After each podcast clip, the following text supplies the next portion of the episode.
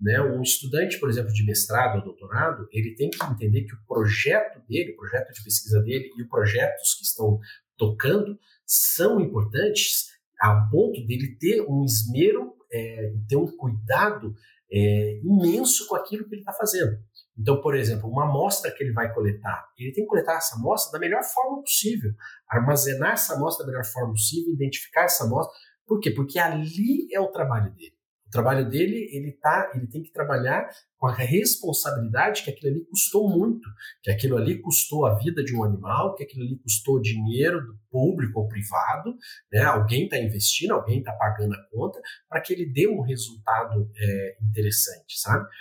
E aquela, aquela premissa, né? Um, um aluno, ele, né, profissional, ele tem que estar tá sempre estudando, né? Então, uh, o fato de estudar, de ler, de atualizar, ele, enfim, é um pré-requisito é, básico.